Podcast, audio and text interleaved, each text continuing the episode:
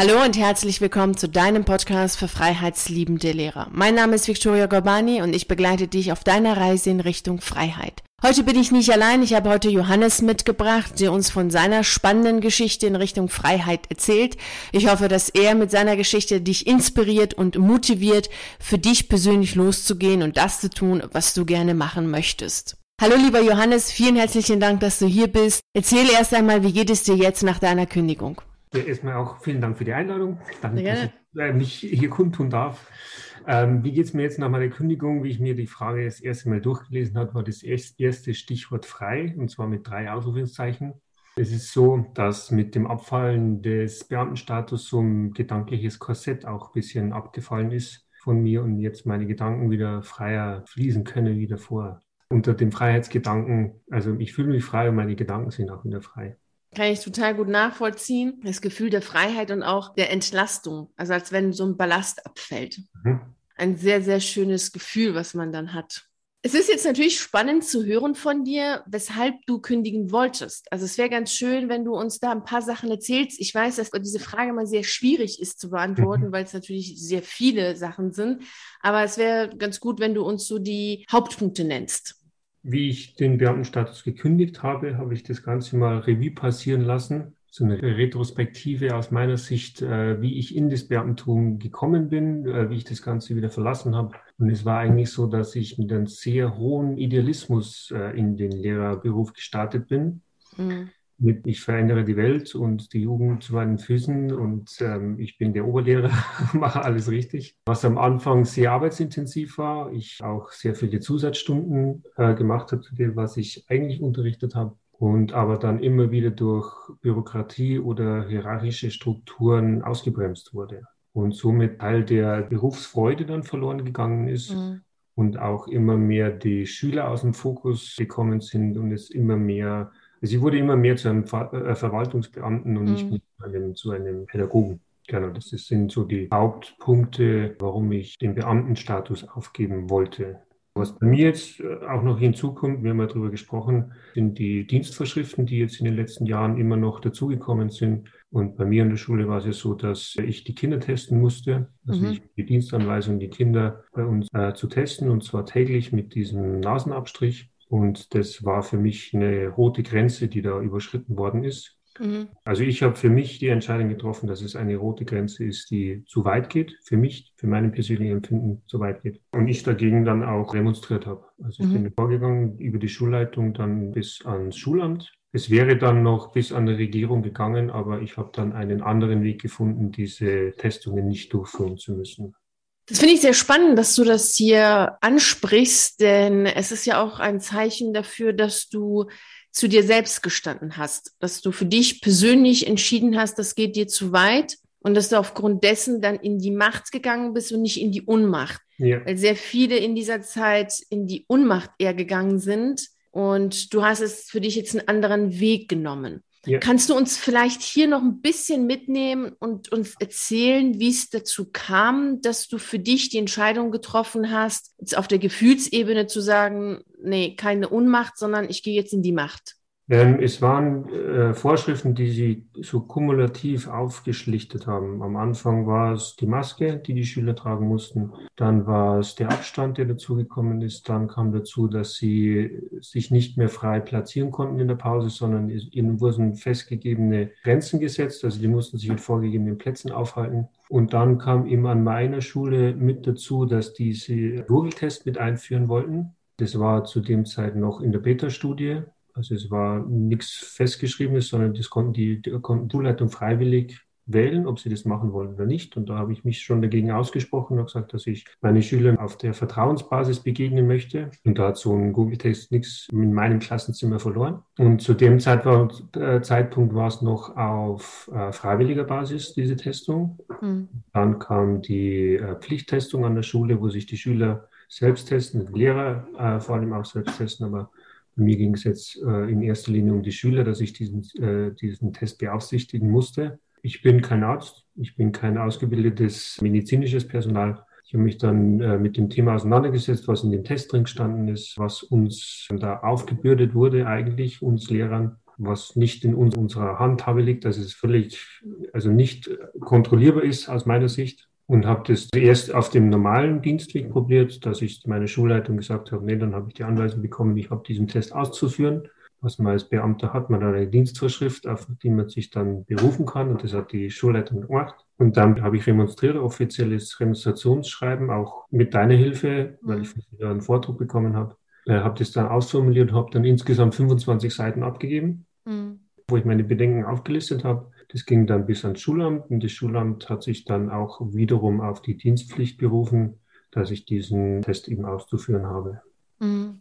So zum Schluss dasjenige Erlebnis für mich, wo ich gesagt habe, das Beamtentum ist nichts für mich. Mhm. Das sind mir oder meiner Persönlichkeit so starke Grenzen gesetzt, dass ich das nicht mehr also mit mir nicht mehr vereinbaren kann und das für mich nicht mehr verantworten kann.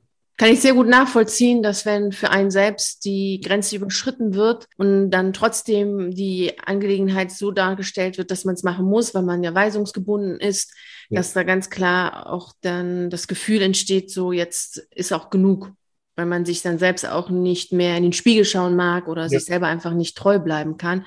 Ja. Weil du da eine sehr gute Lösung gefunden hast, denn du hast auf einem anderen Weg trotz allem es geschafft, nicht die Testung durchführen zu müssen. Also du bist hier ja. trotz allem bis zum letzten Tag treu geblieben. Ja. Und das ist, finde ich, enorm finde ich wirklich sehr bewundernswert, dass du das so durchgezogen hast für dich. Es ist auch sehr schön, dass du das hier nochmal erzählst für all diejenigen, die genauso denken und sich aber ängstigen oder Befürchtungen haben, das nochmal zu hören, dass das funktioniert, dass es geht und dir ja. ist ja auch nichts passiert ja. und du bist ja trotz allem gut durch das Schuljahr gekommen. Genau. Also ich habe es mit der Schulleitung diskutiert auch und habe das auch, äh, habe darum gebeten, dass das vertraulich behandelt wird, dieses Thema. Äh, ich habe aber den Kollegen dann auch mitgeteilt, dass ich diese Tests nicht durchführen werde.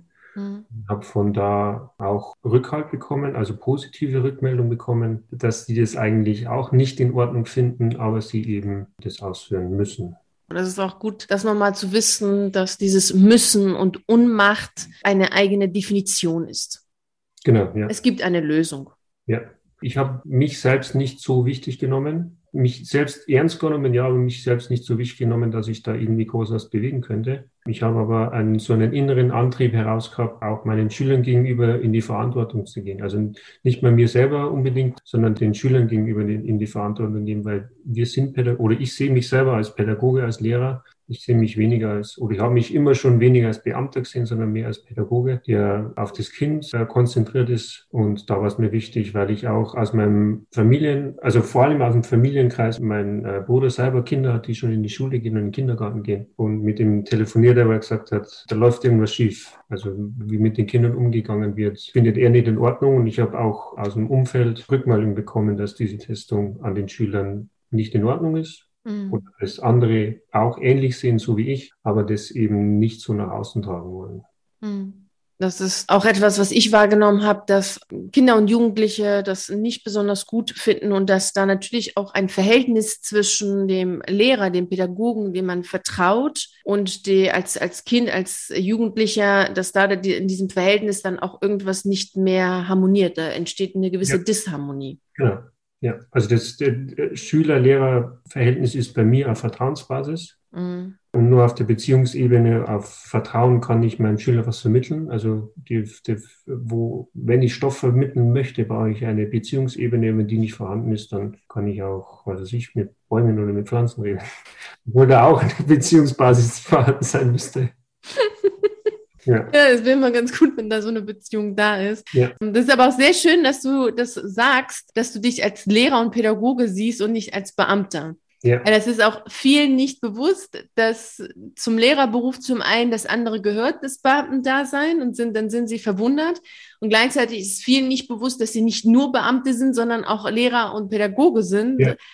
Und dass sie dementsprechend natürlich auch sagen können, so, das ist jetzt für mich als Lehrer zu viel des Guten und jetzt sage ja. ich nein. Ja, also wenn man es so betrachtet, dass das Lehrpersonal an sich zu den Dichtern und Denkern eigentlich gehören, also zu den Philosophen in unserem Land, wenn man es vielleicht so beschreiben möchte, dann haben wir auch die Aufgabe, uns für die Kinder einzusetzen. Also ich sehe mich, ich kann immer nur von mir sprechen, ich sehe mich als jemanden, der sich für die Kinder ein, einzusetzen hat, weil sie können es nicht, noch nicht oder es sind ein paar dabei, gut, wenn wir ab der 8., 9., 10. Klasse können sie in die Selbstverantwortung gehen. Und man kann Kindern auch eine gewisse Selbstverantwortung äh, übertragen. Aber in erster Linie sind die Erwachsenen für die Kinder verantwortlich. Und die Eltern haben die Kinder in unsere Obhut gegeben. Wir haben da eine gewisse Aufsichtspflicht oder, Pflicht, uns um die Kinder zu kümmern, dass es denen gut geht, weil die, die Eltern uns die Kinder anvertrauen, wenn sie an die Schulen kommen. Und dann sehe ich mich auch in der Pflicht, da, dass es meinen Schülern zumindest gut geht.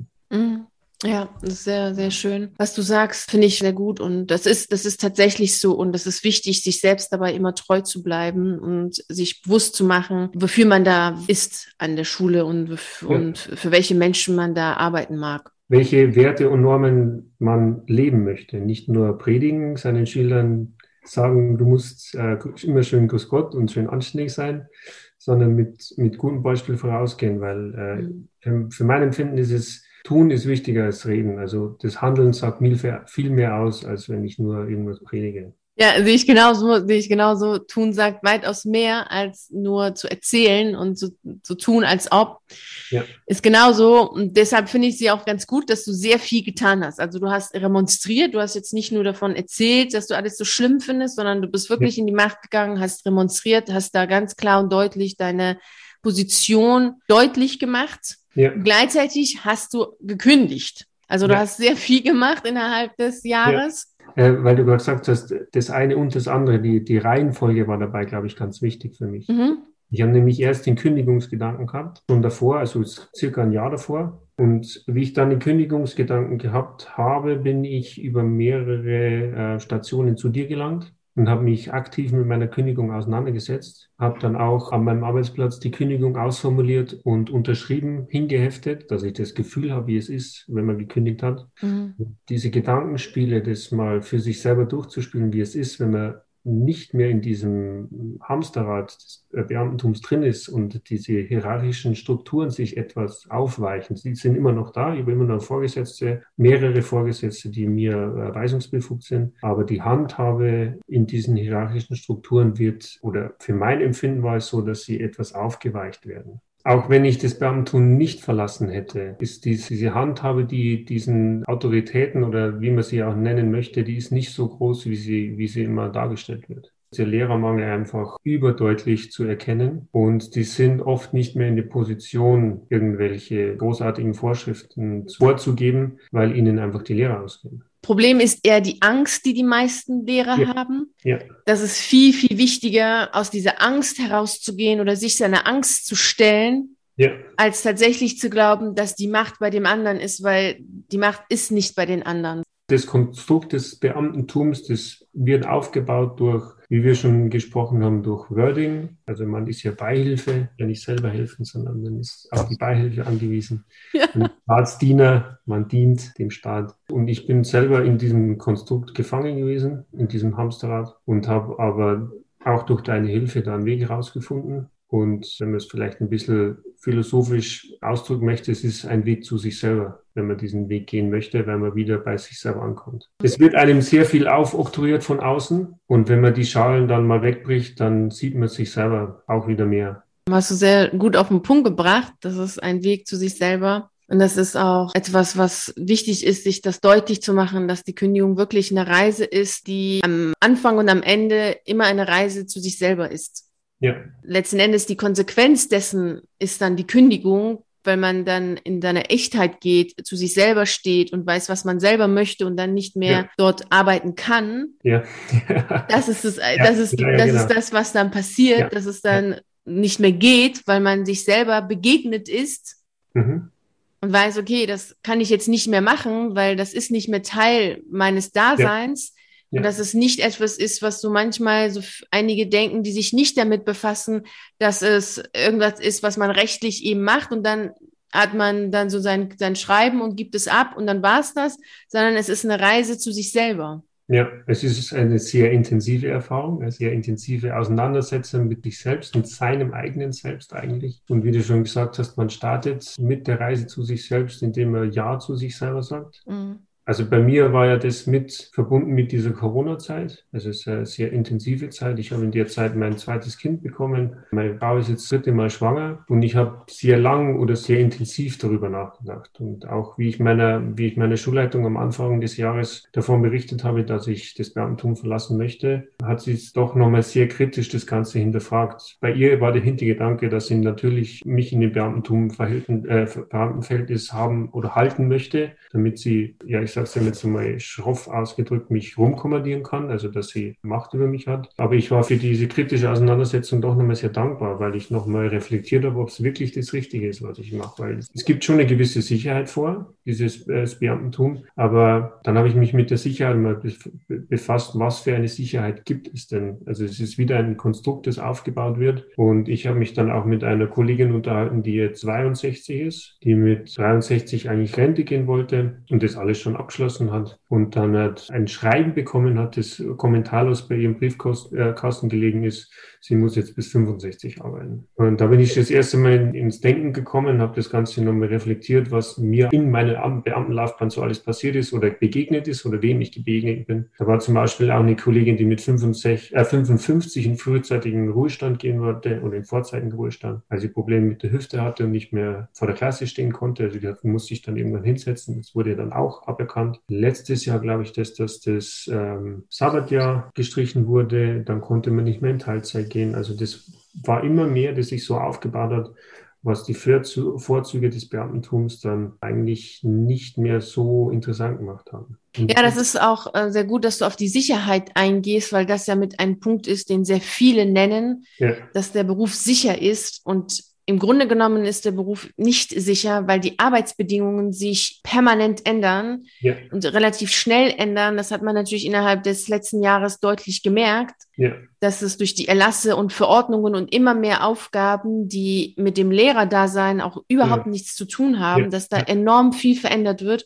Und dann kommen hinzu noch die Veränderungen, die so schleichend sind was es jetzt äh, in Bayern gab, so 2020, die sind so schleichend, die gab es aber auch in anderen Bundesländern, dass abgeordnet wird, dass Lehrer, die Gymnasiallehrer in, an der Grundschule jetzt arbeiten müssen ja, ja, genau. und dergleichen, die immer wieder passieren, also, äh, wo viel gestrichen wird oder dergleichen. Ja, also ich habe es am Schuljahresende sehr intensiv erlebt. Ich will jetzt gerade nochmal auf das eingehen, was du gesagt hast mit der Sicherheit. Was, also die einzige Sicherheit, die man hat, ist eine finanzielle Sicherheit, eine gewisse finanzielle Sicherheit. In dem Punkt auch immer mehr gestrichen wird. Also ich war jetzt oder einfach nicht mehr äh, zugesagt wird. Bei mir als Fachlehrer ist es ja auch so, dass ich mit A10 begonnen habe und A11 ist das letzte. Außer den normalen Hochstufen keine äh, Förderung erfahren habe weil ich eben dieses äh, Beamtenspiel nicht von vornherein mitgemacht habe, sondern mich immer schon ein bisschen quergestellt habe. Ich habe sehr viel mit meinen Schülern gemacht. Ich habe über meine 29 Pflichtstunden vier Stunden in meiner Freizeit Unterricht gegeben, aber es war halt nur in Anführungszeichen Musik. Es war nichts für den Beamtenstatus, wo ich mich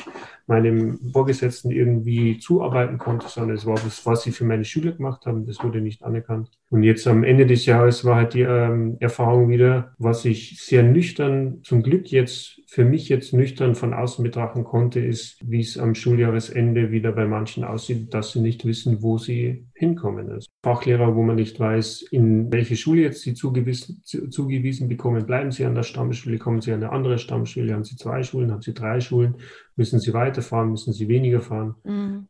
Und das sind so Sachen, die ich von außen jetzt sehr nüchtern betrachten konnte und äh, mich mit denen auch ein bisschen unterhalten habe, wie es ihnen geht dabei. Und ich habe gesagt, ja, es ist schon immer blöd, dieses Gefühl am Ende des Jahres. Ja, genau, das ist es auch. Das ist auch ganz gut, dass du das nochmal erwähnst, dass diese Sicherheit, die man immer wieder nennt, das ist zwar eine äußere Sicherheit, die man hat, und die ist aber im Grunde genommen nicht sicher.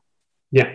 Das ist nicht sicher. Das, die Arbeitsbedingungen sind überhaupt nicht sicher. Und das Einzige, noch, noch ist der, ein, der einzige Punkt, bei dem man sagen kann, ja, es ist sicher, ist, dass die Summe X jeden Monat auf dem Konto ist. Ja. Wobei der Einfluss auf diese Summe auch nicht vorhanden ist. Genau. Also man kann diese Summe nicht beeinflussen, es gibt keine genau. Gehaltserhöhung genau. oder sonst was. Somit ist die, die Summe, also die, die, die Summe, die unterm Strich rauskommt, die ist sicher, ja. Genau, die, genau. auch genau. Dran. Richtig. Also da es entscheidet auch das Land so, wer was kriegt. Ja. Und die ist dann sicher, weil das Land sagt, okay, das gebe ich dir, aber dafür macht der Lehrer unfassbar viel und jedes Jahr mehr. Mhm. Das ist auch etwas, was man sich deutlich machen sollte, dass man jedes Jahr mehr macht als das Jahr davor und trotzdem ja, ja immer das gleiche Geld kriegt und gar keinen Einfluss drauf hat. Und es wird immer mehr werden. Also ich habe jetzt die letzten Wochen ähm, das erfahren, wie es ist, wenn man äh, so eine Art Springer ist. Also ich als Fachlehrer habe in den letzten zwei Wochen fast keinen Unterricht mehr, vor allem wenn ich ähm, Prüfungsklassen hatte und ich war ständig im Einsatz. Also ich hätte eigentlich die letzten Wochen immer ein paar Freistunden, um auch die äh, als Musiklehrer die ganzen Verabschiedungen gestalten oder mit organisieren zu können. Und da dieses Jahr nicht viele stattgefunden haben, sondern nur sehr abgespeckt, bin ich ständig im Einsatz gewesen. Also Lehrer zu vertreten, die krank waren, weil es keine mobile Reserve mehr gab, weil diese schon in Krankheitsvertretung waren. Also es ist enorm, da ist auch etwas, was jeder für sich so überlegen kann, ob das wirklich das ist, was man möchte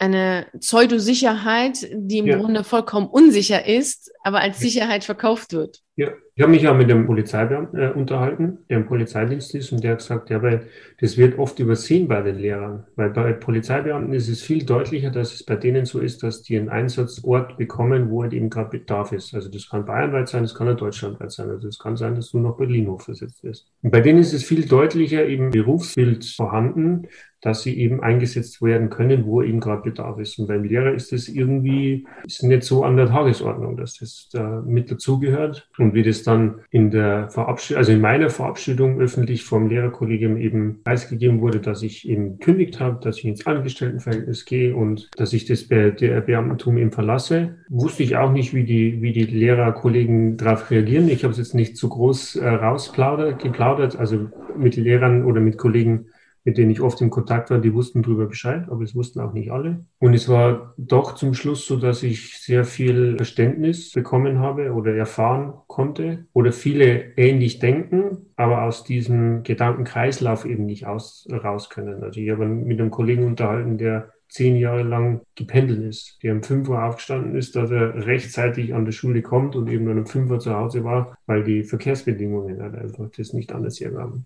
schon echt unglaublich, was einige mitmachen. Ja. Und anstatt zu sagen, so jetzt ist Schluss. Ja. Du hast jetzt schon erzählt, was so zum Teil dein Umfeld gesagt hat dazu. Also jetzt die Kollegen, dass einige das nachvollziehen ja. konnten und selber aber nicht aus dem Kreis rauskommen oder noch nicht rauskommen.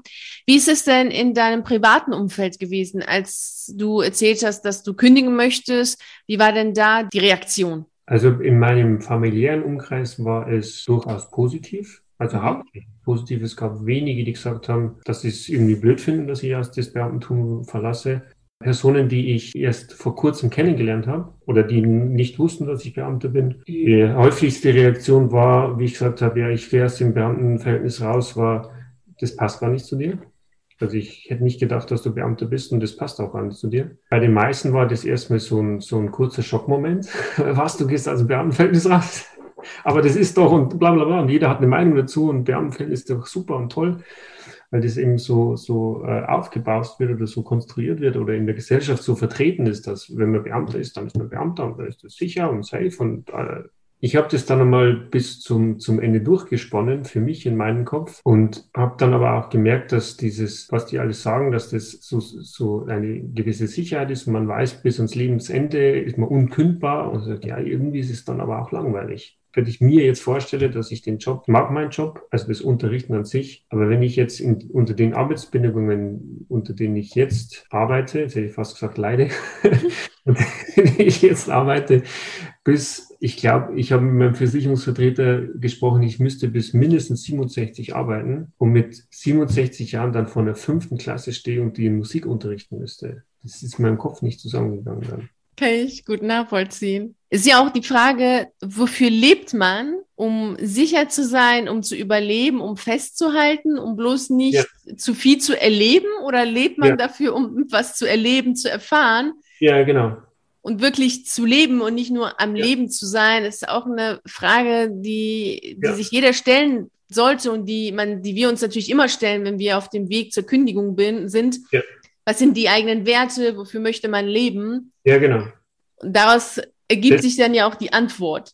Ja, da, da, da sprichst du ein sehr, sehr wichtiges Thema auch an mit den eigenen Werten, weil es wird einem viel vorgegeben. Zwar durch die Blume, manchmal auch nicht durch die Blume, aber im Referendarat erfährt man ja sehr oft, wie man ja in gewisser Weise beeinflusst wird. Man bekommt Zuspruch für etwas, das man gut macht und man bekommt entweder eine Rüge oder ein, man wird geschimpft für etwas, was man schlecht macht. Oder was auch ein Mittel ist, dass man keine Rückmeldung bekommt ob es jetzt gut oder schlecht war. Man wird so ein bisschen im Blauen gelassen. Also man bekommt keine wirkliche Rückmeldung, macht man es jetzt gut, macht man es schlecht. Und da ist es ganz wichtig, dass man eben sich mit seinen eigenen Werten und Normen auseinandersetzt. Was ist mir selber wichtig? Was möchte ich in meinem Leben? Was möchte ich meinen Schülern beibringen?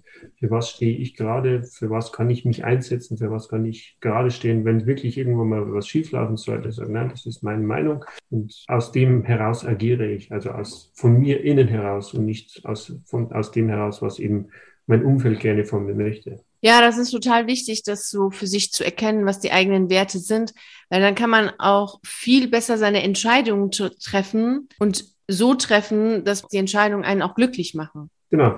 Ja. Man ist dann nicht mehr so eine, so eine Marionette, nicht so ja. jemand, der dann von außen gelenkt wird. Genau, ja. Und das ist auch eine Sache, die du vorhin gesagt hast, auch so diese, diese Sicherheit und alles so, was zu dem Beamtentum gehört und was auch andere Menschen denken, die jetzt nicht in diesem System drin sind. Es ist auch immer eine Geschichte, die da erzählt wird und diese Geschichte wird immer und immer wiederholt, dass man als Beamte sicher ist, dass es mhm. gut ist, dass es ein mhm. tolles mhm. Geld ist, was man bekommt, dass man ja voll viel Geld bekommt.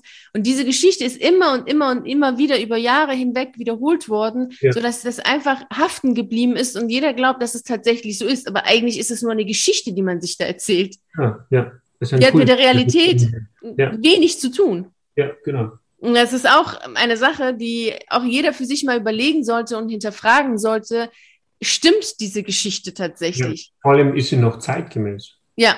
Es ist wirklich noch zeitgemäß in einer Zeit, wo es immer mehr auf Individualität geht. Es ist noch zeitgemäß Vorschriften von außen, also äh, ein Diener zu sein von jemand anderen. Also will ich, will ich das äh, von mir herausarbeiten oder will ich das äh, verbreiten, was mir ein anderer sagt? Meine Schwiegermama ist die Geschäftsführung von einer Montessori-Schule, also von einer privaten Montessori-Schule. Und sie, mit der habe ich auch über den Beamtenstatus diskutiert, weil eben viele, die keinen Beamtenstatus bekommen haben, dann zu ihr an die private Schule kommen, so als äh, abgestempelt, ja, die Loser haben es nicht geschafft, die haben keinen Beamtenstatus geschafft.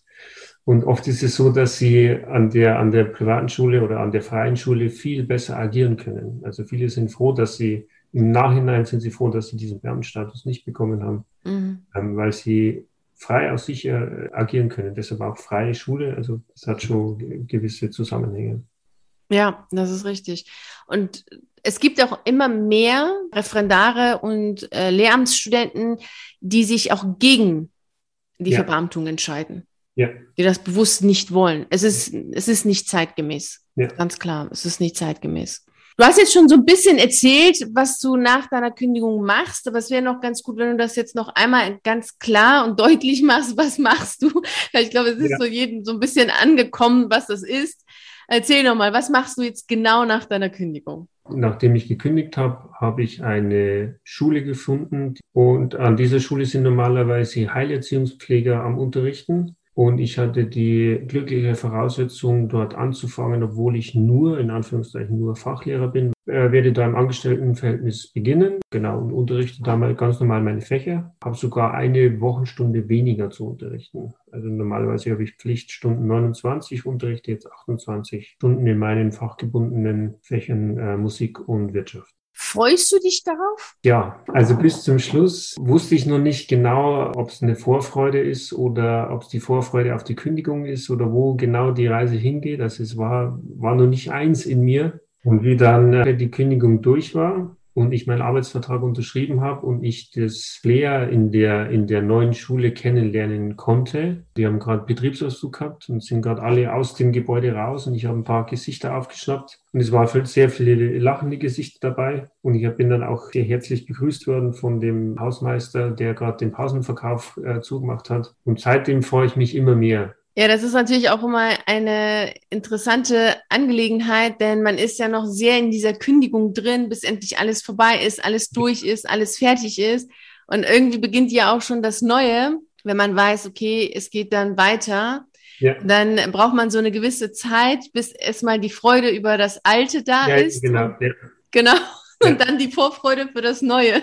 Genau. Dieses Jahr hatte ich auch die Möglichkeit, mich von meinen Schülern zu verabschieden, weil ich hatte zwei Abschluss, drei Abschlussklassen, zwei Neunte und eine Zehnte. Und die letzte Woche war dann auch sehr intensiv, weil ich die Vorbereitung für die Abschlussfeier mitgestaltet habe, musikalisch und dann in der letzten Woche die Schüler verabschieden, sich selber von dem Beamtentum verabschieden. Und das ist ja auch eine sehr bewusste Entscheidung, die du getroffen hast, dass du in erster Linie aus dem Beamtentum rausgehen wolltest, weil die ja. Tätigkeiten, der Beruf an sich etwas sind, wo du Ja zusagst, also du magst es. Ja. Und es ist schon in erster Linie das System und das Beamtendasein gewesen. Und deswegen ist es auch äh, eine bewusste Entscheidung gewesen, nochmal als Lehrer zu arbeiten ja. und als Angestellter. Und dann sieht man ja, wie das dann aussehen wird. Das Leben geht ja weiter. Ja, genau. und Veränderung darf ja sein. Das Leben geht auch während der Kündigung weiter. Das war ja so ein Satz von dir, das Leben ist jetzt. Also auch während du kündigst, du lebst ja trotzdem noch. Ja, genau.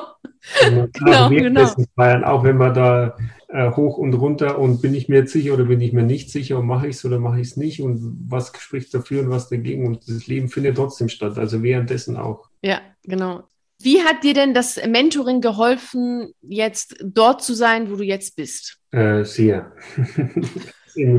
Großen und Ganzen, das hat mir sehr geholfen. Es war der rote Leitfaden oder so, der Leuchtturm auf einer wilden Schifffahrt, die ich begonnen habe. Und dein Mentoring war immer so die Rettung, Rettungsinseln zwischendrin, wo man mal verschnaufen konnte, wenn es mal zu viel war, wenn man sich unsicher war, wenn die Gefühle überhand genommen haben, wenn es einfach zu übermannend war, das Ganze. Und ich erinnere mich an einen sehr witzigen Satz, den du gesagt hast, äh, man braucht den, den Blick von außen. Das ist wie beim Kitzeln, man kann sich nicht selber kitzeln. Man braucht jemand von außen, der den, den Überblick behält in dem Ganzen. Wenn man in diesem Beamtenverhältnis oder in diesem Beamtentum drinsteckt, ist es schon irgendwie ein bisschen äh, goldener Käfig, aus dem man nicht rausschauen kann, nicht rausschauen mag, sich nicht rausschauen traut. Und da braucht es eben jemand, der einen bei der Hand nimmt und sagt, kann man, so schlimm ist das gar nicht. Also wenn man sich da zusammen auf den Weg begibt, was du mit mir gemacht hast und mich unterstützt hast auf meinem Weg, war es immer so, dass ich, wenn ich irgendwie mir unsicher war oder wenn Gedanken hochgekommen sind, denen ich nie klargekommen bin, dass du nochmal das, das große Ganze aufgemacht hast und mir die Möglichkeit gegeben hast, das nochmal anzuschauen, um was es jetzt genau geht. Oder wenn es nicht nach außen gegangen ist, dann ist es eben nach innen gegangen wenn es eine Unsicherheit war oder ich kann meine Familie nicht ernähren, ich habe zwei Kinder verheiratet und du gehst mit mir Datentum auf. Also was ist das Problem hinter dem Problem? Also worum geht es dir eigentlich? geht es darum, dir deiner Familie irgendwelche finanziellen Sicherheiten zu geben oder materiellen Sicherheiten oder willst du deiner Familie eine emotionale Sicherheit geben, was ja viel wichtiger ist? Also nach meinem Empfinden oder nach deinem wahrscheinlich auch. Und wie du schon gesagt hast, das die Arbeitsbedingungen sind sehr aufreibend. Also ich habe auch in meinem Lehrerdasein Lehrer oder Kollegen oder musste das erfahren, die, die das auch krank gemacht haben, mhm. äh, diese, diese Arbeitsbedingungen. Und das wollte ich nicht. Das war mein, mein fester Entschluss. Und das ist dann auch nochmal von dir verdeutlicht worden, dass es einen positiven Weg rausgeht aus dem Gang. Also, dass man sich nicht für die Krankheit entscheiden muss, sondern dass es auch die Möglichkeit gibt, wie du gesagt hast, dass man in seine eigene Macht kommt und mhm. äh, eine Selbstwirksamkeit wieder erfährt, die einem da ein bisschen abgenommen wird. Mhm. Und vor allem durch deine sehr, sehr menschliche und auch sehr, sehr positive oder sehr lebensfreudige Art, was dem Beamten jetzt nicht so äh, angehängt wird, ähm, immer wieder unterstützend mir manchmal auch einen, einen gegeben hat. Äh, gesagt, jetzt kommen wir mal in die Pushen. Es ist nur noch ein Schritt. Du bist jetzt schon so weit gekommen. Schau mal nochmal zurück, was du jetzt schon alles gemacht hast, was in diesem Jahr schon alles passiert ist, ähm, und das alles nochmal Revue passieren lassen, das reflektiert und vor allem für mich nochmal verbalisiert oder auch in anderer Form visualisiert hat, dass ich das nochmal anschauen konnte, mhm. was schon alles passiert ist, was schon alles, was für Schritte schon erledigt worden sind. Du hast jetzt das erreicht, du hast das erreicht, du hast das erreicht, du hast dich mhm. in einem neuen Job äh, umgeschaut, du hast das Ziel erreicht, du hast dieses, diese Etappe erreicht oder dieses Etappenziel und so geht es Schritt für Schritt immer in, in Richtung äh, Kündigung. Und mhm. Kündigung ist so das, das, das große Ziel. Klar, dass man aus dem Ganzen rauskommt. Und diese ganzen kleinen, schrittigen Schritte, wenn man sich die vornimmt oder wenn man die so runterbrechen kann, so wie es du gemacht hast, also didaktisch reduziert, wenn man als Lehrer sagen, und das dem Klienten, also mir jetzt so an die Hand gibt, dass es auch nehmen kann, diese, diese kleinen Schritte, dann ist es auch machbar. Und das ist, glaube ich, der wichtigste Job, den du gemacht hast, dass es mir dass du es mir ermöglicht hast, dass es, dass es machbar ist. Also, dass du mir gezeigt hast, ja, es ist, es ist handelbar. Mhm. Es ist, die Kündigung jetzt am Anfang ist, uah, macht ein bisschen Angst und du brauchst einen neuen Job und da wird sich viel ändern. Und es ist ein Weg, der, der sehr intensiv ist, klar, aber es ist ein Weg, der sich auch lohnt. Vielen herzlichen Dank für deine lieben Worte. Ja. Also es ist auch enorm, was in diesem Jahr passiert ist, worauf wir jetzt nicht hier im Einzelnen alles eingegangen sind, aber es ist ja. enorm. Wir beide wissen, was alles passiert ist im Einzelnen. Wir beide wissen natürlich. Ja, genau, es ist echt enorm. Und ich finde es total schön, dass du das noch einmal so deutlich gemacht hast, auch mit der Sicherheit, und mit der Macht, wie stark du auch in deiner Macht gegangen bist und wie sehr du aus der äußeren Sicherheit rausgegangen bist in eine innere Sicherheit. Ja. Diese innere Sicherheit, die kann dir keiner mehr nehmen. Ja, das ist ganz wichtig. Und das ist das, was total wichtig ist, sich das deutlich zu machen. Diese äußere Sicherheit, die ist schnell weg, wenn mal wieder irgendjemand kommt und eine ja. Entscheidung trifft. So, ja. es geht Ruhestand nur noch ab da und Teilzeit geht jetzt ja. auch nicht. Und so wie das ja. ja jetzt letztes Jahr in Bayern passiert ist. Diese innere Sicherheit, die kann aber einen keiner nehmen. Und diese innere Sicherheit, die du erlangt hast, die hilft dir ja immer. Wenn dir irgendwas nicht gefällt und du merkst, okay, da gibt's jetzt auch keine Möglichkeiten der Veränderung, dann wirst du selber was verändern in deinem ja. Leben wieder. Ja. Und das ist, das ist, finde ich, sehr, sehr stark und auch in dieser Macht gegangen zu sein. Das ist enorm. Und das ist wirklich etwas, was unglaublich stark ist. Und das ja, ist, fühlt sich auch so an, ja, genau. Man kommt in seine Selbstwirksamkeit wieder rein. Also man weiß, dass man selber was bewegen kann. Äh, man erfährt, dass man was bewegen kann. Mhm. Und das Schöne bei mir war, dass ich auf eine positive Art und Weise machen konnte. Es war nicht so, dass ich irgendwie groß kämpfen musste, Klar, ich habe mich gegen diese Autoritäten gestellt, ja, aber es war immer in einem, in einer positiven Kommunikation. Also ich, es standen, fanden keine großen Streitgespräche oder sowas an, sondern es war auf äh, sehr positive Art und Weise. Mhm. Also es ist nicht so, dass man irgendwelche Streite vom Zaun brechen muss oder dass es ein, ein riesen, riesen Krieg ist, in dem man ziehen muss, sondern es ist was sehr Positives. Der gesamte Prozess ja. war sehr fließend sehr harmonisch. Ja, klar, es ist intensiv und es kostet Kraft, aber man entwickelt sich auch weiter. Also es ist nicht so, dass man irgendwie sich zurückentwickelt zum Neandertaler oder was ich was, sondern es ist eine Weiterentwicklung und man entwickelt sich zu einem, zu etwas höherem. Ich kann es jetzt nicht genau in, in Worte fassen, wie man es, wie man, da findet wahrscheinlich jeder so seine eigenen Worte. Mhm entweder mitgemacht hat, das gerade mitmacht oder das vielleicht die Erfahrung noch sammeln möchte. Es ist ein Weg zu sich selber und eine, eine Entwicklung zu etwas Höherem, ja. Genau, ich erlebe das auch. Also es gibt immer ein Vorher und Nachher. Ja. So die ersten Gespräche, die wir zusammen führen, die sind ganz anders als die letzten Gespräche. Ja. Und zudem ist es schon so, dass es auch eine Entwicklung ist, meines Erachtens zu einem höheren Ich, also zu etwas, zu einem größeren Ich, ja. den man hat, der irgendwo ja. in einem versteckt ist, der sich nicht zeigen kann, weil man Angst hat und dann natürlich auch in so einem System ist, wo sowieso alles klein gehalten wird.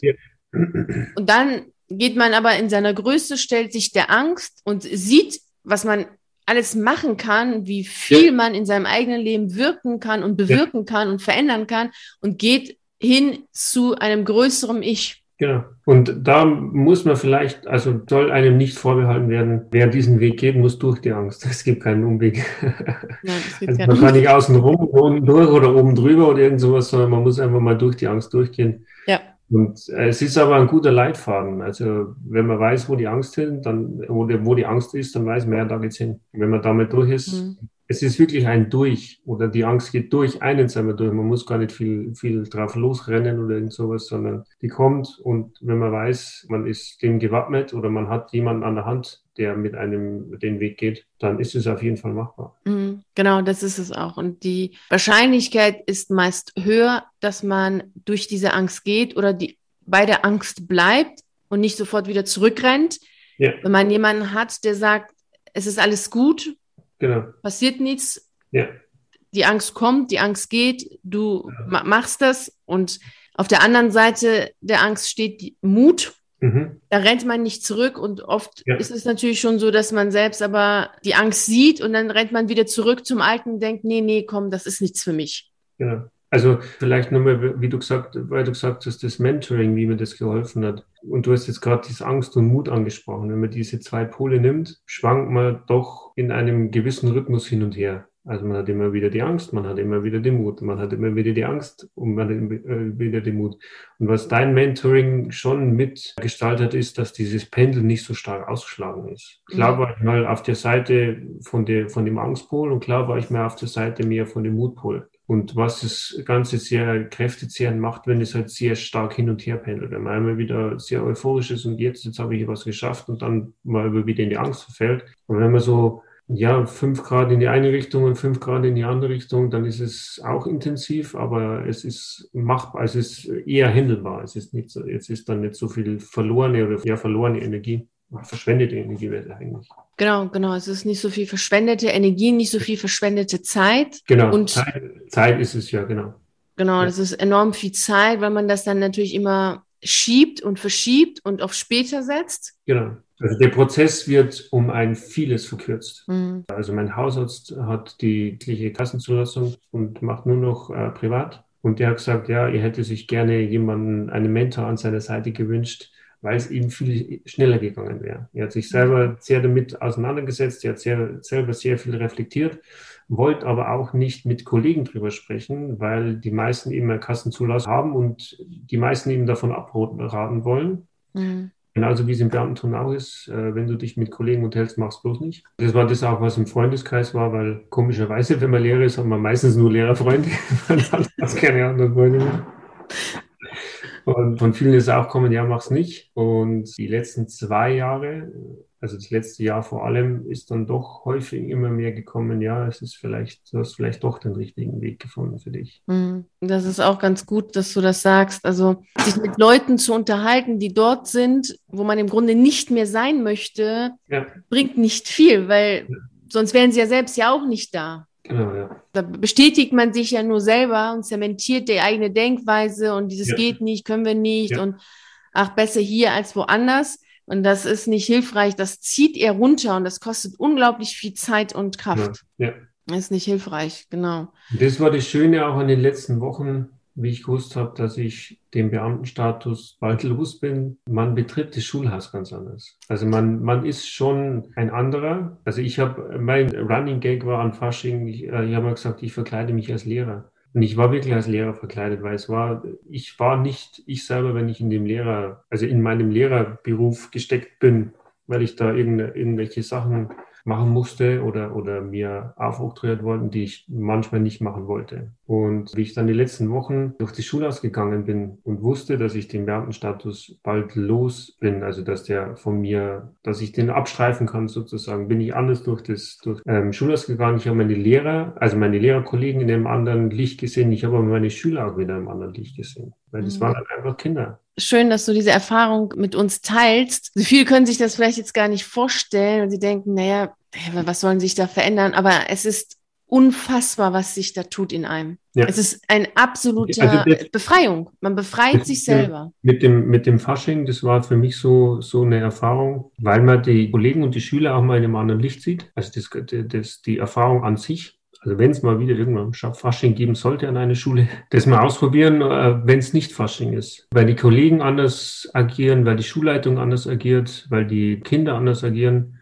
Und ich war mal in einer Schule, wo das dann verboten wurde von der, von der Schulleitung. Die durften sich nicht verkleiden. Also es wurde von der Schulleitung vorgegeben, es darf keiner verkleidet kommen. Und das war auch so eine Erfahrung, gesagt, ja, wenn das nicht mehr zugelassen wird, dass man mal einen anderen Blick auf, auf die Schule bekommt, sondern alles nur strukturiert vorgegeben, genauso wie es, wie es Capo will, also die, die Schulleitung will.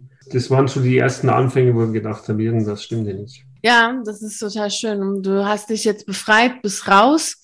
Was ist denn das, was du gerne allen anderen, die jetzt zuhören, mitgeben möchtest? Ja, dass man an seinen Idealen festhält. Also was einem wichtig ist, warum man Lehrer geworden ist, weil ich denke, man wird nicht einfach so Lehrer. Es hat sehr viel mit Verantwortung zu tun, es hat sehr viel mit Weiterbildung, also mit Eigenbildung zu tun, dass man ein Fable dafür hat, sich weiter, sich selber weiterzubilden und anderen etwas an die Hand zu geben oder Kindern, in, in meinem Fall jetzt oder in dem Lehrerberuf an, allgemein, dass man Kindern äh, auf dem Weg ins Leben etwas an der Hand geben möchte, damit sie gut durchs Leben kommen. Also bei mir war es immer so, dass es eine, eine Herzensbildung ist. Bei mir war es immer wichtig, dass ich das Zwischenmenschliche zu meinen Schülern bilden kann. Also dass die, vor allem im Musikbereich war es so, dass sie Klassengemeinschaft aufbauen können, dass wir miteinander etwas äh, bewegen können, dass wir miteinander uns mit einem Thema auseinandersetzen um gemeinsam etwas daraus zu ziehen, um irgendwas auch, was jetzt auch immer sein mag. Ja, mit den Idealen bin ich in, ins Lehrerdasein gestartet